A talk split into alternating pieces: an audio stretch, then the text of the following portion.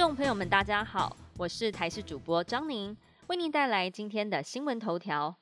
首先关心台湾疫情处于高原期，指挥中心统计全国染疫率是百分之九，其中基隆市百分之十五点九最高。而目前疫情呈现北降南升，指挥中心表示中南部还在上升，最近应该会到达高峰。而指挥官陈时中推估全国染疫高峰会落在百分之十到百分之十二。可能过了百分之十，确诊人数就会往下降。累计到现在，确诊人数有两百零九万三千五百八十五人，也就是再增加二十多万人染疫，就有可能到达疫情高峰。至于时间要多久，中国医药大学附设医院感染管控中心的副院长黄高斌更是预估，整体的疫情应该在端午连假之后会下降，最快六月底就可以恢复正常生活。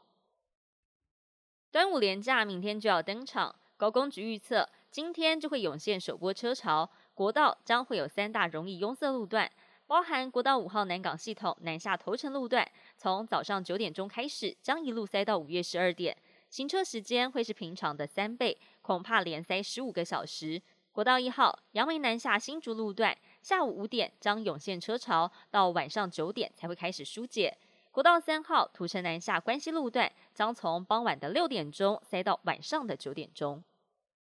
还要来关心廉价的天气状况。今天到端午节天气相对稳定，各地多数时间都是多云到晴的天气。清晨到上午只有中南部容易会有短暂阵雨，以及各地山区、大台北东侧、宜兰花莲，在中午过后要注意有雷阵雨，还有局部大雨发生的几率。而到了四号、五号，西南风更加的旺盛，水汽也增加，中南部不定时会有断断续续的偶阵雨。中午过后，阵雨情况更加明显。至于下周一收假日封面接近，各地的降雨几率也都提高，在西半部可能会出现局部大雨。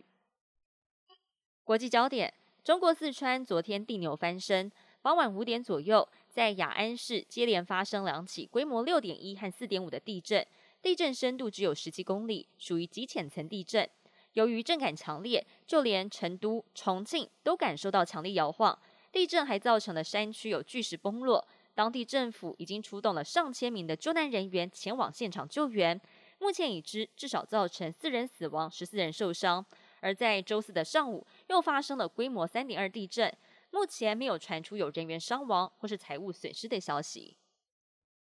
五十八岁好莱坞影星强尼戴普跟前妻安伯赫德的世纪官司，在美国维吉尼亚州经过六周的审理，终于在台湾时间今天凌晨三点二十分正式宣读判决书，宣布强尼戴普胜诉。安博必须要赔偿一千零三十五万美金，而安博反诉的官司也有部分成立，强尼戴普必须要赔偿两百万美元。随后两个人发表声明，强尼戴普表示感谢陪审团把人生还给了他。而安博则发表声明，表达感到的失望无法言喻。